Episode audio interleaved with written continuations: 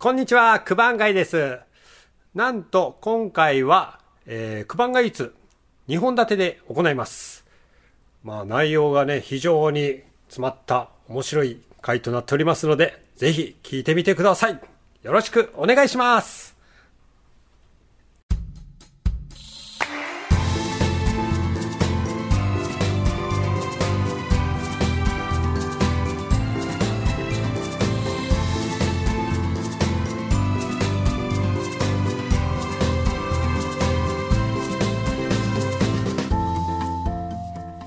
皆さん、漫画読んでますか？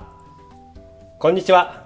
漫画の魅力や楽しさ、情報を福岡からお伝えする番組、満腹ラジオのお時間です。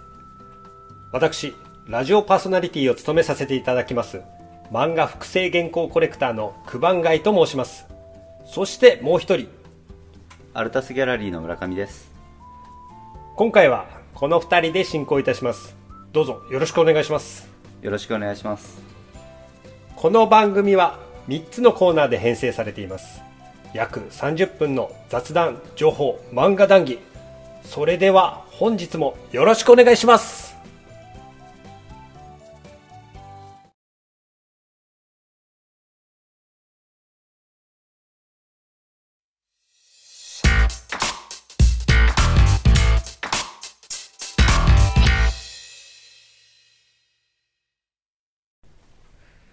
九番街イーツのコーナー。ここ福岡から活動の幅を広げるクリエイターやら芸術家職人や趣味に生きる人など様々な人をゲストとしてご紹介 &PR させていただく。ついでに秘めたる漫画愛お聞き出しリスナーにお届けするコーナーです。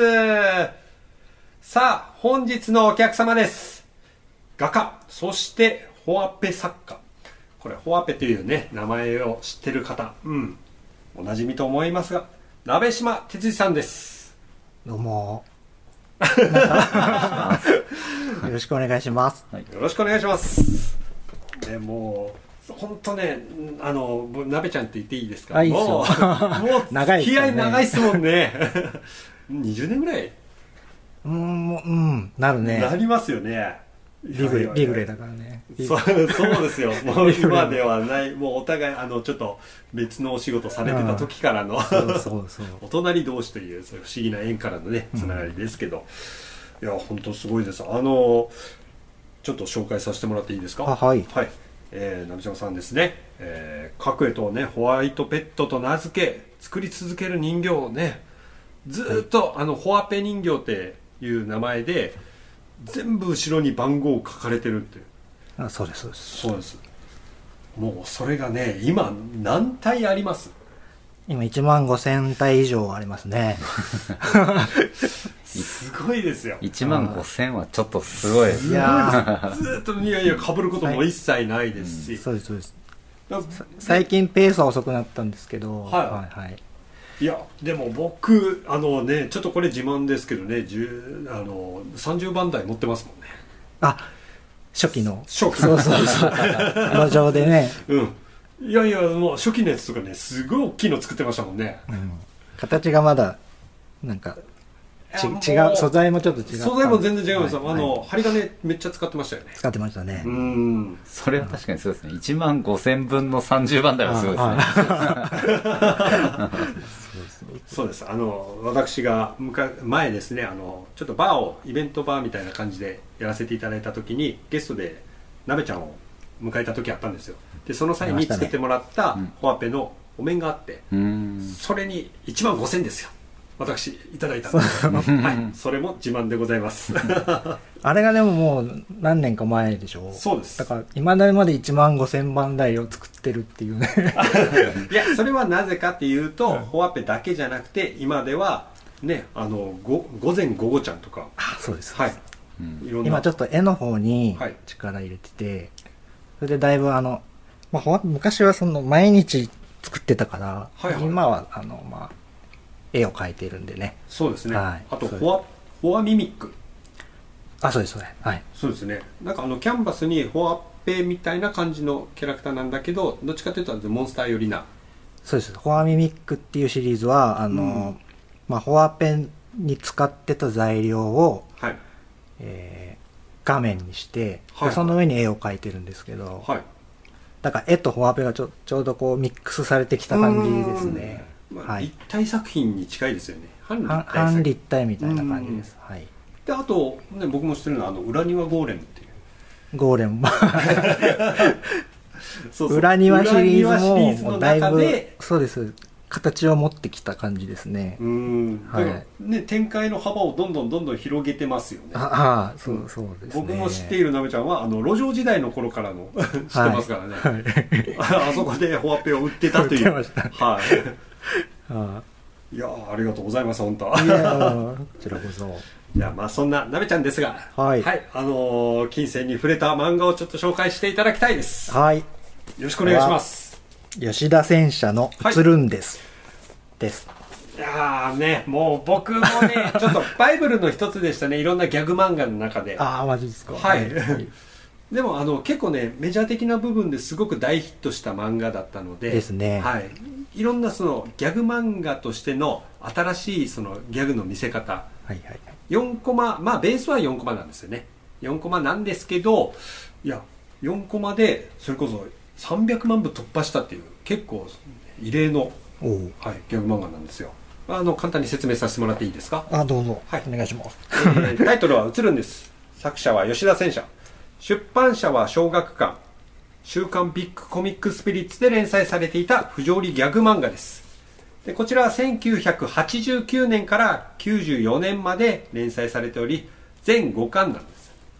でもたった全5巻なんですけどものすごく読者にインパクトを与えて今でも実はこっそり連載されているんですよね。新聞で、そうです。ですよね。はい、東京新聞ですかね、なんかあのウェブ版の方にはい。なって、そっちの方を購読されてる方は見ることができるらしいです。はい、あんまだからまだそれは見れてないんですけど、いや、うん。だって私ね、やっぱここ、福岡ですから、東京新聞を取るっていう機会がなかなかはい。ないですからね。いや、それでもまだやっぱこうやって連載されてるってことは、あの、この漫画をいまだにやっぱ好きだって言ってくれてる方も多いんでしょうね。ああ、うんキャラクターが出てくるんですよね。うん今、そのカワウソとか。そうなんです、うんそうなんですよ。いや、で、あの、なべちゃん、これ、はいど、あの、なべちゃんの、その、ど、何時代の時に？これですね、ちょうど高校の頃と、まあ、はい大学にちょっと被るぐらいのはいはいは感じなんですよ。で、あの、は89年に連載開始して、い。はい。まあ、自分読み出したのはまあ1巻が出たくらいだから、まあ、ちょうど高校1年生のうーん。途中ぐらいかな。うん。平成元年ですよ。いやー、でも、あ雑誌派、コミックス派？あ、あの、スピリッツに載ってたんですよね。そうです当時そうですだからその時はスピリッツは読んでなかったんですよね。ああ、じゃあもうコミックスから入って、そういう感じですよね。いや、立ち読みとかもできなかったら、その最初からこのコミックスを買うっていうのでも、ななんかが学校でじわーっとこうなんかざわついてたんですよねみんな。あこう面白いのがあるとかで。で。へえぐらいの感じで。あでもそれわかる。誰かが最初これ面白いってこう教室に持ってきたりとかしたらちょっと回ってねちらっと読んだりする機会とかあろうもんならですね。いやわかりますわかりますそれは。で面白いのそうそううん、なんか結構しかも面白いっていう人とうん。どまあどこわかんないっていうわかんない。まだ なんですよ。こう半々ぐらいの感じで、そうなんか面白くないじゃないんですよね。そうそうそうそう。わかんないですもんね。うん。いやでも僕はあやっぱねあのあのこの漫画って結構そのキャラクターをポンポン出してくるから、はいはいはい。そのキャラクターの人気がすごくあはいはいはい、うん。シリーズでねやっぱで出てましたからあのなんか好きなキャラクターいました？いやもういっぱいいますね。僕ずっ 高校の頃からいまだに読んでますからね。あの今後一通りこうざーっと 書きましたけど、まあ、カワウソくんそと、カワウソくんのバイトくんっているんですよね。これはいはいすごくいいんですけど、いやあとは、はい、クマもいいですね。うんいロベールもいいですはい。いや僕ねあの山崎先生がめちゃくちゃ好きで、ああ、いいいいですね。はい。山崎先生があの口をつまんで喋るたんびに体のどっかからポコって膨らんで、そっから喋ってるっていう、はいはいはいはい。そんなことを生み出したのも吉田戦車じゃないんだろうかって思うぐらいですね。はああ。これ今、1、2巻だけちょっと持ってきたんですけど、い。さキャラクター結構あの、さ3巻ぐらいから、なんていうか、キャラクターものが、同じこう、シリーズみたいになるんだけど、はいはい。いやね、やっぱね、表紙でもそうなんですけども、川曽くんがほぼメインみたいな感じにはなって川ますよね。津くんはずっと、はい。うん。めっちゃ好きですね。いや、あのーこれですね、はい。ファミコンのゲームになったって知ってます？ああ、なんかし YouTube ではいなんか見ました。当時は、そう、はいそう、僕もそれ見たんですよ。ちょっとはい調べようかなと思った時に、あまりにも、これ、あの、ウェブとかではないんですよねあ。ー映るんですって。そして調べた時に、たまたま見たのがファミコンであったゲーム画面。ああ、あれすごいですよね。あれもなんかやっぱ川細が主役で、そう。あの、目的はハワイに行きたいがために、普通のこう、アクションゲームなんですけど、はいはいはい。あれの、だから途中にいっぱい出てくる感じなんですけど、あれ全部その、出てくる、なんていうか、うん絵絵っていうか、キャラっていうか、はいはいはいはい。そうなんかボスみたいなキャラが一応ね、あのメインキャラクターとして漫画に登場してるのが、中中ボス的な感じで出てきますもんね。途中の全部もうそういう感じなんです。あの、そう、カエルくんとかあ、カッパくんとかもそうなんですけどね。でも攻撃方法がなんかあの、普通ガチで普通にパンチしたりとか、あと急にあの踊ったりとか、あ踊って攻撃するのかって思いましたけどね。あ、あなん、ファミコンなんですか？な、なんですかね、あれね。いや、あれはファミコンだったはずですよあ。まあ、あのクオリティからしたらファミコンなはずです。うんうん、あの、見入ってしまいましたもん。はいそうそう。で、そのキャラクターもいいけど、はそれよりももう衝撃的だったのこのなんか、はいなんすかね一巻だったらなんか普通のおっさんとか中高生のい。は描写が。うん最最高になんていうかこう絵絵がもういいっていうか なんかなこれいやいやいやいやいや。寿司屋の源さんとかももうこのこの絵だけで、うんなんていうかじわっとくる いや、感じがあってなんかあの、本当にそこら辺にいそうな人を描きますよね。そうん。そうなんですよ決してその主役顔じゃない顔なんですけど、でも見たら、ああ、いるいるっていうような人。うん。そういうの描くのうまいです、本当に。でもちろんこの斎藤とかねすごく 斎藤さん？カブトムシなんですけどカブトムシの斎藤さんはもう覚えてます。毎回何かあるたんびにもう、泣きながら空飛んでます。これ多分最初のはいはいはい。登場が多分えー、あちょっと探すの斎藤さん一貫でしたっけ？一巻で出てるんですよここれはこれが多分最初だと思いますね、ポニーテールにはいはい。のゴムの代わりにこうなってるんですけどああ、本当だ。「斎藤!」って言って結構これ衝撃でしたよねそう。今あ、でもこれ、これが最初か。はあの、一個豆が、あのね、学生さんが、こう、女の、女子学生見て、わ、ポニーテール素敵だなって言ったら、よく見たら、そのポニーテールのゴムの部分にカブトムシが止まってて、で、カブトムシが飛んでった瞬間に、その女の子の髪がバサって取れて、その女の子が、あ、斎藤って言って、ダメよ、斎藤、戻っておいでみたいな感じで。これが多分最初、うんなんかわけわかんないですもんねわけわかんんない。でも、あ、この時の斎藤さんって全然なんか、キャラとしては、もうこれで終わりそうな感じのイメージですけどね。途中でなんか気に入ってきたんでしょうね、うん。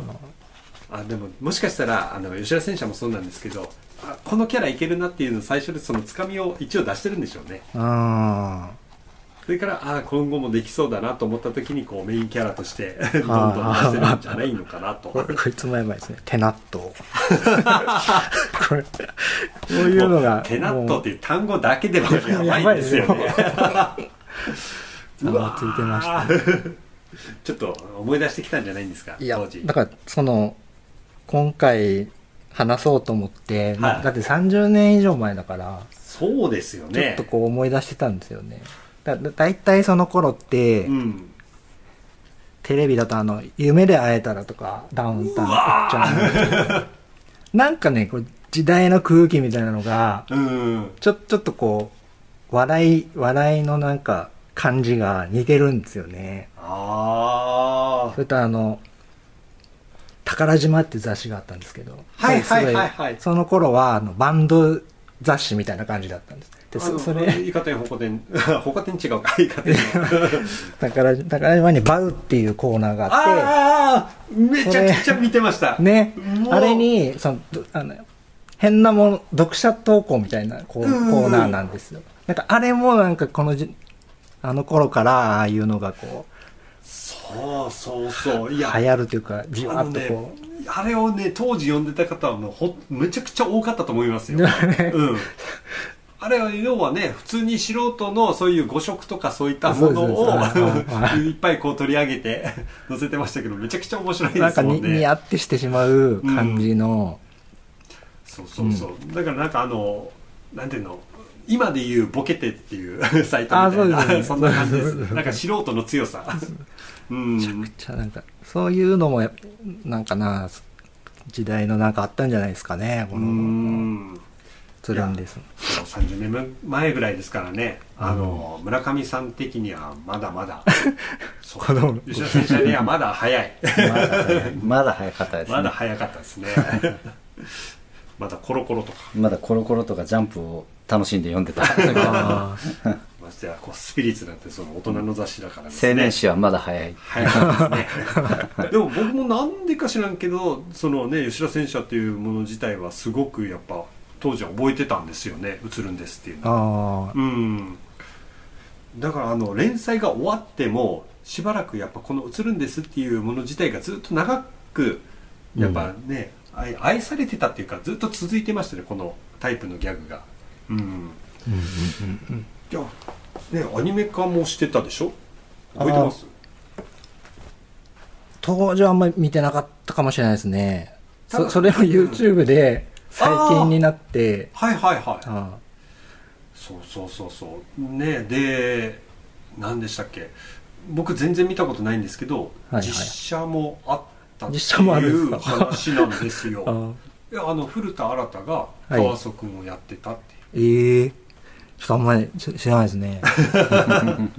知らなかったですね。うまず古田新太が川曽君やるっていうだけでどんな問題になるんだろうって 気にはなりますけどいやあの全然なんか DVD とかそんなになってないらしいんですよああ、マジっすか。はいじゃあね、あの。多分 BTV みたいな感じのそういうなんか携帯で一時期その携帯だけでしか配信されないドコモのっていう感じだったからうん。多分もうそれを要は契約した人しか見れないっていううん。やつだったんでしょうねうん、でもね映るんですこうやっていや30年前っていう言いますけどいやもう全然もう、全然ま言わせない一番と届くとこに置いてありますもんね、僕。マジで。もうバイブルとして。バイブルですね。もう絵絵もかなり影響を受けてますよ。うんこれ絵がいいんですよ、この。っていうか、なんとも言えん。えなんか通じるとこないですか？あこの俺の T シャツの。本当だなんとなく。確かにあのね吉田戦車が書いたって言ったらあれかもしれないですけどちょっとこう、シルエット的にあるでしょ。うんちょっと影響を受けてますねはい僕なんかもう、藤子不二雄、水木しげる、鳥山明の次ぐらいにも、吉田戦車ですもんね。5本の指入ってるじゃないですか入っちゃいましたね。マジで好きですね、なんか絵も。うん、いやねなべちゃんが好きなあの僕は昔なべちゃんに教えてもらったのは、結構水木しげる系は多かったんですよね。好きですね。あの昔ちょっとあの思い出話になりますけど家に遊びに行ってははい。あのいろいろ水木先生の本とかを紹介してもらって、い。はいはい。うん、であのビデオ借りたの覚えてます？ん？鬼太郎の？鬼太郎ではないんですけどその時あのレイスティッキーっていうアメリカのはいはいはい。レイヤングアスティッキーニメの、はい。はい借りたんですよ、はいはいはいビデオですねまだ返してないんですよね もう大 大丈夫、大丈夫。あります。はい。すみません、もうこれ、もうデッキがないんで俺もますけど、返す返す詐欺言って、まだ家にあるんですよ。本当すいません、ラジオを通じて。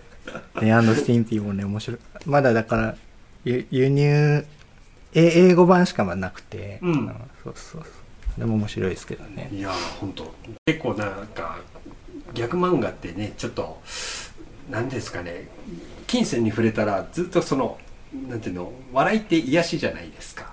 あーはうん。なんか辛い時にあった時に、まあ、バウもそうだったんですけど僕にとっては、うん、なんかそういうストレスをなんか麻痺させてくれるっていう、うん、そういう漫画漫画っていうか作品が多かったので、ですねう。ん、僕はねすごくやっぱこの「映るんです」っていうのは僕にとってもちょっと思い出の一冊でもありました、いいやありがとうございあ。ま すいや、ありがとうございます。かなりいっぱい語りたいですけどね。いやー、本当映るんです。全5巻でもキャラめちゃくちゃ出てましたもんね。はい。まだ。機械のカワウソとか多分ちょっとね、あんまり覚えてないけど、見たら絶対思い出す。めちゃくちゃいいですね。はい大好きですね。いや、ちょっとね、そんな、なべちゃんのね、映るんです愛を、はい、いっぱい聞かせてもらいました。はい じゃあ、あのー今後の PR も兼ねて、ぜひちょっと、じゃあごはい紹介をさせていただいたら、えっ、と、どうします？あのー僕からちょっとご紹介しましょうか。ああ、はい。じゃあはい、お願いします。えっ、と、9月22日から27日まで、はい。410ギャラリーにて個展をはい開。催するとのことで、ディストーションポップスリストーション2022年。うん。っはあていうタイトルですね。に22から27え1週間もないけどもうねあの410ギャラリーにてそうなんです。今、だからすっごい制作ししてるそうですよね最中ですね。うわもうさなかに超えて 出ていただいてありがとうございますいえいえはい。じゃあ結構作品数は今回どれぐらい飾るんですか？あの、30点ぐらいと、はいはいああと、まあ、もちろんフォアペとか100体とかありますけど、はいはそういう感じですね。あとドローイングも書けるだけ書いて、あはい。ああぜひ楽しみですああ、ぜひぜひ。だってねあの今日収録はからの何日でしたっけ？もうあとね2週間もないですよあ、そうなんですよ。そうですよね いやいやぜひぜひ、はい、楽しみにしておりますはい。お願いします。はい。いや、以上、九番街イーツ、本日のお客様、ホアペ作家、画家であります、鍋柴哲司さんでした。どうもありがとうございました。あありがとうございあます。りがとうございましどうもた。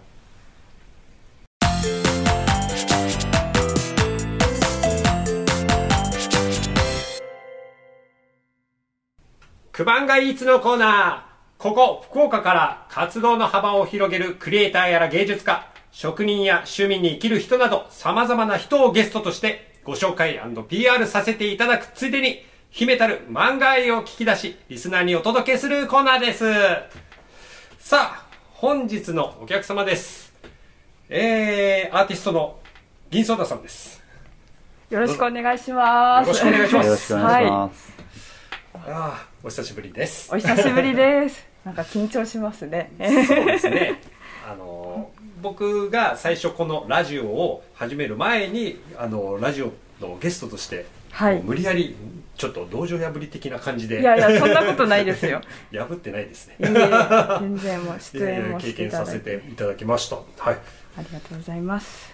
で今回こうやってゲストで出ていただいて本当にありがとうございいえ、ますとんでもないです。ありがとうございます。え銀ソーダさんはですね、えー、と簡単なちょっと説明させてもらっていいですか、えー記憶と時間の可視化をテーマに銀ソーダブルーシリーズの作品をメインに作品発表をするということで、まあ、あのコロナ禍でもね積極的にこう各地で個展とかアトリエとかですね開いたり、ね、芸術のその心の癒しとして常に第一線を走っていたということで。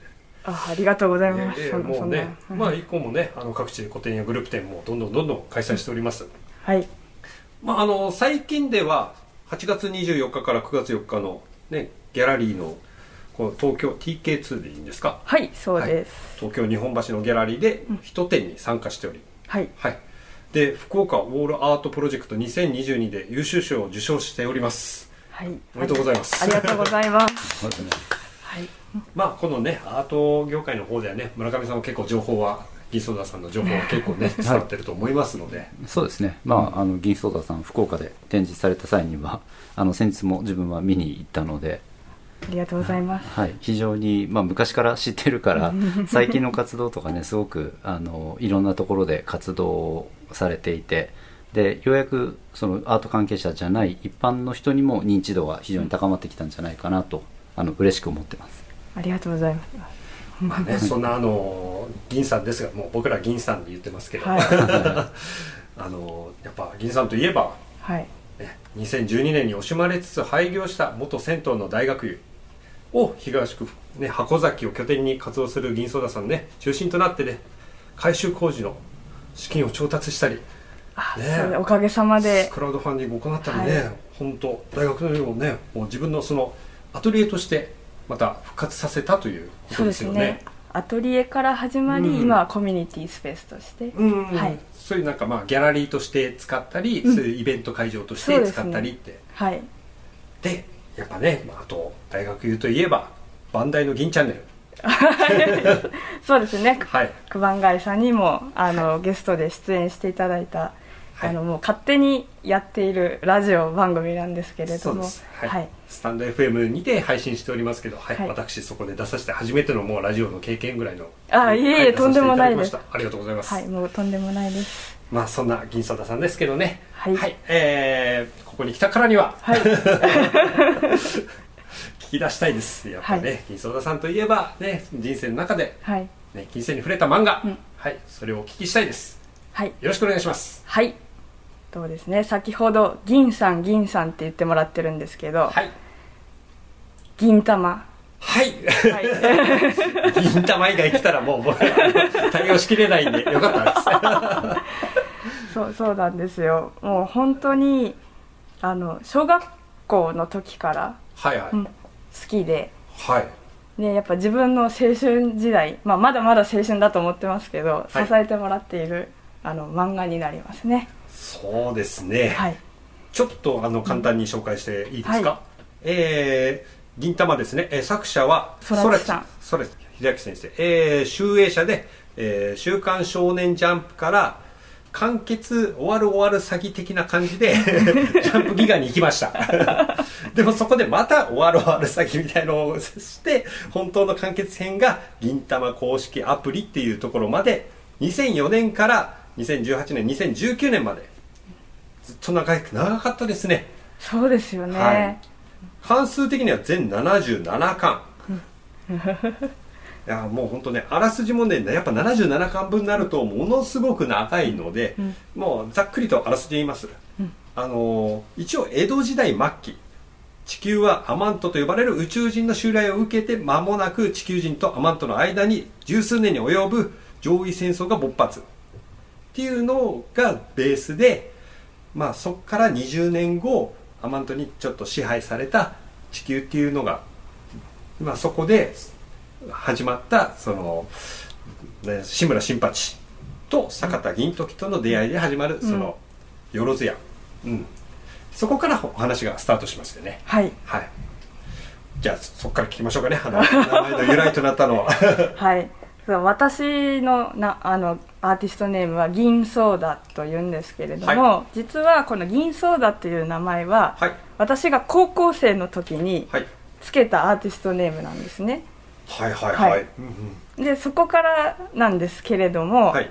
まず高校の時は私はあの、まあ、普通科高校で、まあうんその美術とかそういった専門の学校には行ってないんですけれども、まあ、はいその中で部活動であのイラストレーションあのはいはいはい。描くあの同好会に入っておりましてその時に、えっと、入学、まあ、した際に、まあ、はい。その部にも入って所属して、まあ、恒例のこうあだ名をつけるっていう、はい、その部活の中でもう入ってきた部員みんなにあだ名つけられる。そうです。あ新入部員はつみんなつけられるんですけどその時にはい。えっとまあ、私ですね本名の下の名前が夏美って言うんですけれども、はい。その夏美ですって言った時に、はい。その私の先輩であるその当時高校3年生の先輩がはい。炭酸ナトリウムって言葉を発したんですね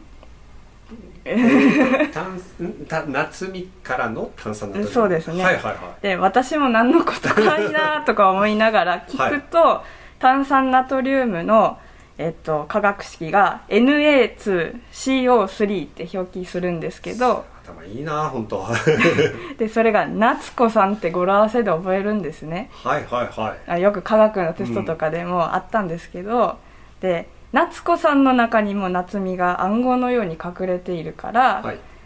あじゃあ炭酸ナトリウムじゃかわいそうだから炭酸から取って、えっとソーダにしよっかって言われて。はでソーダの部分はそこから来たんですね。なるほどですね。であ面白いなって思ったんですよ。であのまあ、それと同時に、えっとまあ、あだ名は決まりました、はい。でその部活動で、えっと、解放誌を毎年あの作っていまして文化祭の時、はい。はい。はいその時に、まあ、私もイラスト何枚か描いてこう印刷こうしていくんですけれども、うんうんうんその時にペンネームをうん。考えてくれと言われてで今すぐって言われてえ？え？っと思って。あだ名ではダメなんですか？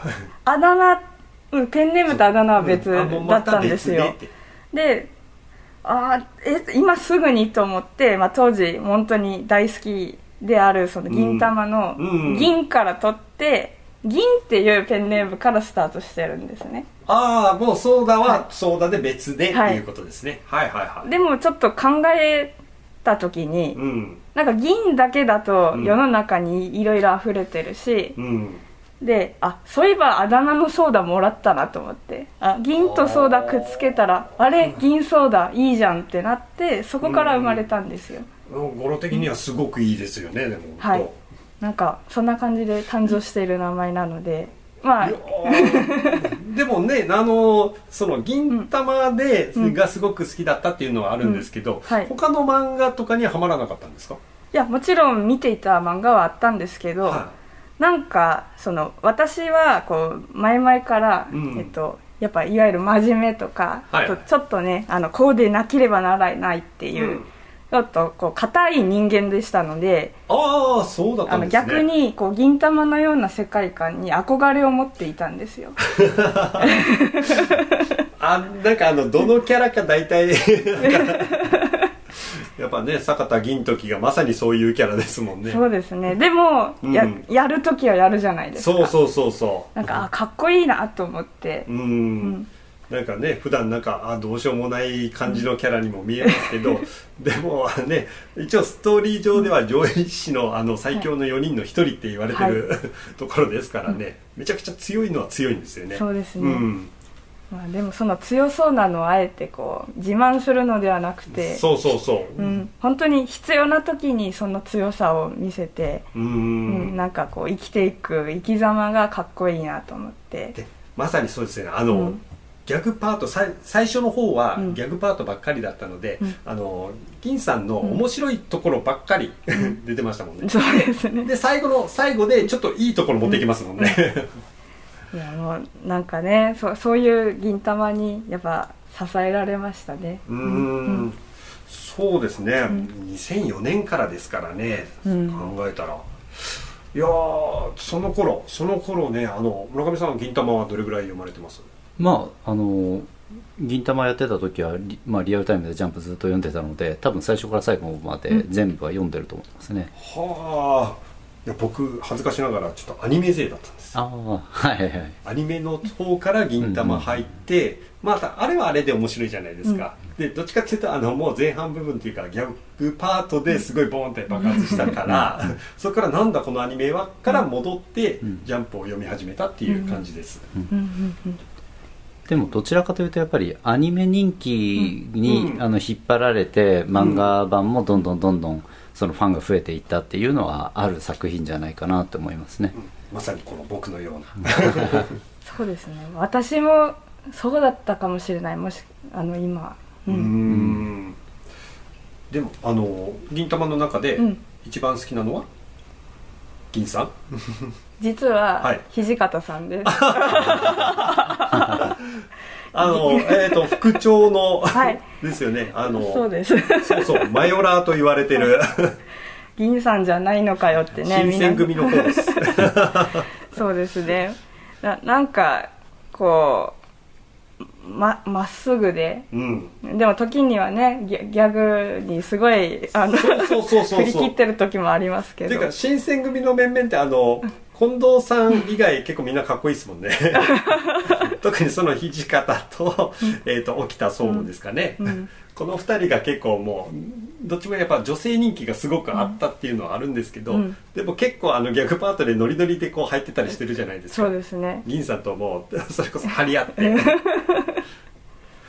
いやーなんとなくそれは分かります、ななんか「マヨラ13」とか お覚えてらっしゃいますか？いやいやいやいやもうそのあたり あの途中であのなんだっけ土方歳四郎がすごいなんかオタクみたいな感じになる。はい。回。トッシー。トッシー。ねいや絶対あれ好きだなって思ってました。いやねなんかいろんなこう、表情のねうん。土方さんを見せてもらってよりね引き込まれるものがあって。そうですね、いやあの銀玉それこそねあの途中からもう本当にギャグパートが前半すごかったんですよ。それはそれであの僕も面白かったんですけど、うん。途中からねあの急に真面目な話になりだして、うんうん。もうあのバランスがすごく変わってきたんですよ。真面目とパートとギャグのパート。うん。うんでもあの僕はねアニメ勢から入ってきてたので結構ねあの真面目な話もすごくちゃんと芯が入ってからいい話なんですけど、やっぱりギャグの銀玉の方がすごく印象にあるので、うん前半の方が好きって言えば好きでしたね、うんうん。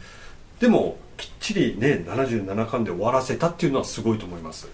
いやうん。ーすごいですね、結構ねジャンプ漫画のあのバトルものでいうと、シリアスなバトル展開のやつと、うん。あとギャグパートの日常回とっていうのをうまく使い分けてる漫画って歴史がありますよね、そうですね、うん、いやー僕の中でですねあれこれ何何か言おうと思ったんですけどえっ、ー、とあそう「ファイナルファンタジー」でしたっけ？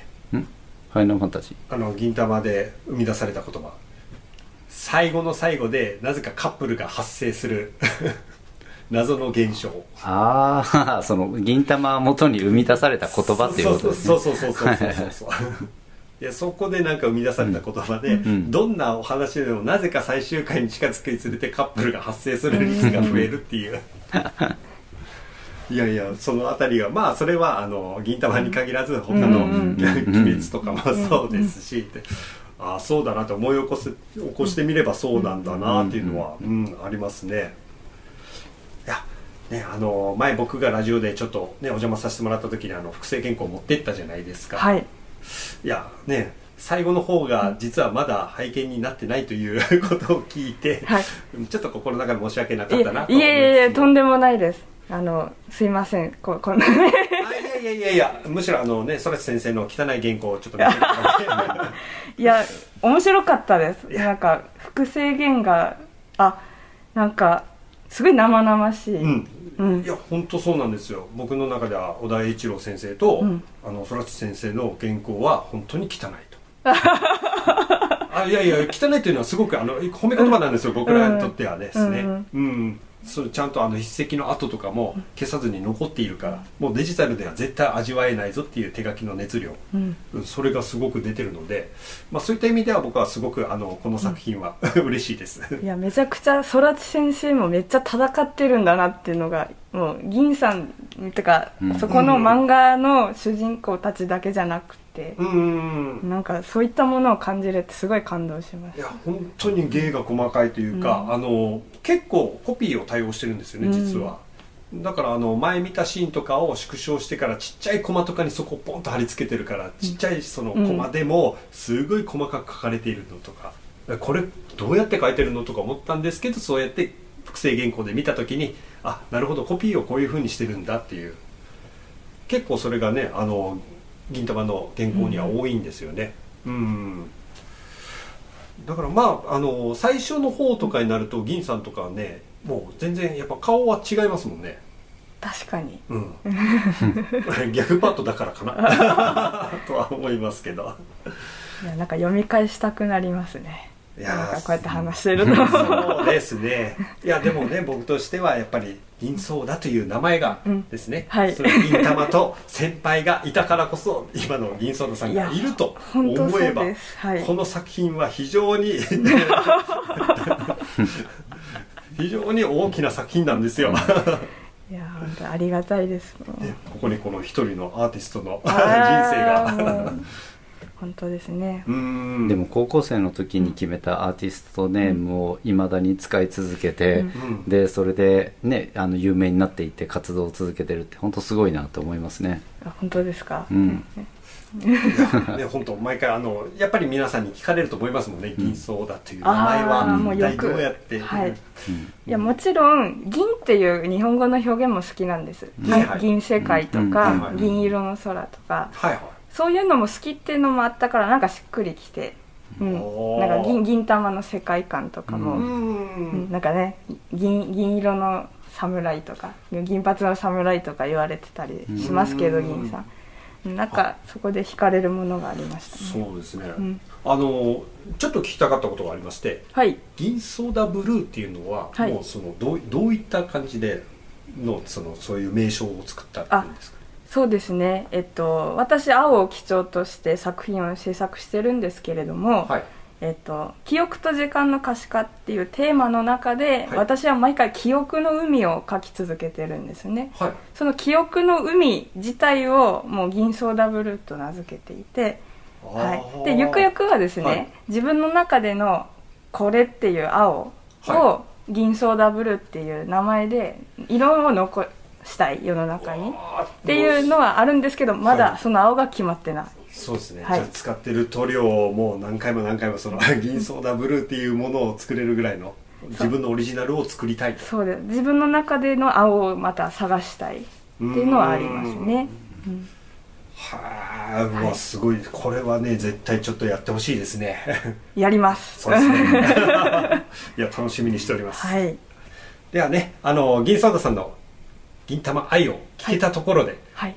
えーね、今後のあの PR も兼ねてちょっとじゃあ私からやせてもらっていいですか、はい。よろしくお願いします、はい。えー9月23日から25日、えー東区芸術文化祭企画銀ソーダ作品展記憶をめぐる、はい。えーこちらの方が並木スクエアひまわり広場であります。はい。で銀ソーダブルーの原点となった学生時代の卒業制作から現在に至るまでの平面インスタレーション作品を展示ということで。はい。そして、えーもう一つありますよね。はい。えー9月30日から10月3日まで福岡国際会議場およびホテル大倉福岡の2会場にて西日本最大級のギャラリーショーアートフェアアジア福岡、はい、こちらの方は、えーの方に作品が出品されると。はいそうです。ギャラリー達也さはいんから出展します、ホテル大倉の方ですね。ああ、はい。なるほどですね。はい。あとは、えっと、先日受賞しました福岡ウォールアートプロジェクトの,、あはい。の受賞作品も、えっと、国際会議場の方で、はい。おそらく展示があると思いますので。はい、はあいやぜひぜひ皆さんお越しくださいませ。よはい、よろしくお願いしろしくおます願いします。以上九番街イーツ本日のお客様アーティストである銀ソーダさんでした。本日はどうもありがとうございました。ありがとうございました。ありがとうございました。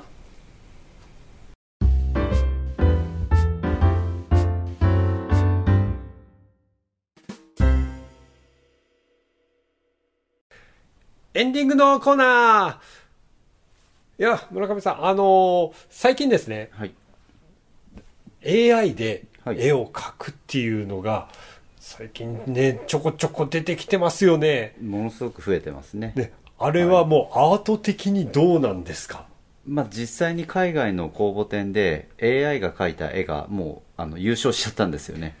特賞を取ったので。え優勝した？優勝じゃないです。それでかなり物議を醸してますね。はあえそれはもう分かっててそれで優勝したってことですか？いえあのーそれを公表せずにあの出品をした後にで実際に優勝した後に実はこれ AI で描いたやつだったんですっていうようなことを言ってですね。はい。そうですね。賛否両論ですねかなり賛否両論出てますね、へえうん。まあ、いいところも悪いところもあると思うので、まあ、これからいろいろ議論がされると思いますけども、うん。うんまあでもそれを考えると AI を作ったのは人だからっていうのはなしですかね。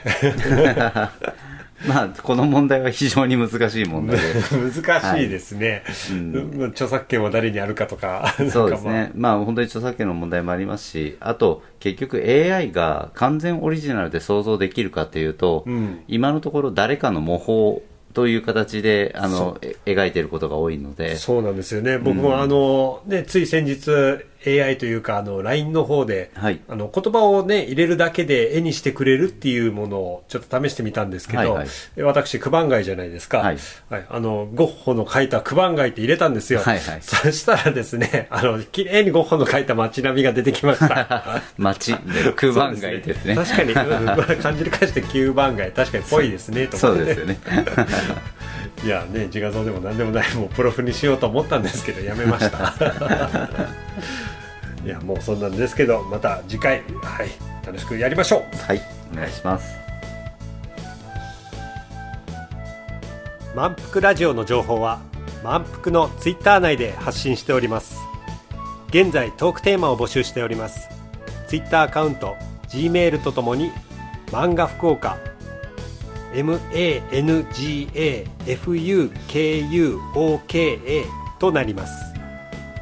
メールの際はツイッターの DM または漫画福岡アットマーク Gmail.com にご意見ご感想ネタ提供などをお待ちしております。それでは満腹ラジオ次回もよろしくお願いします。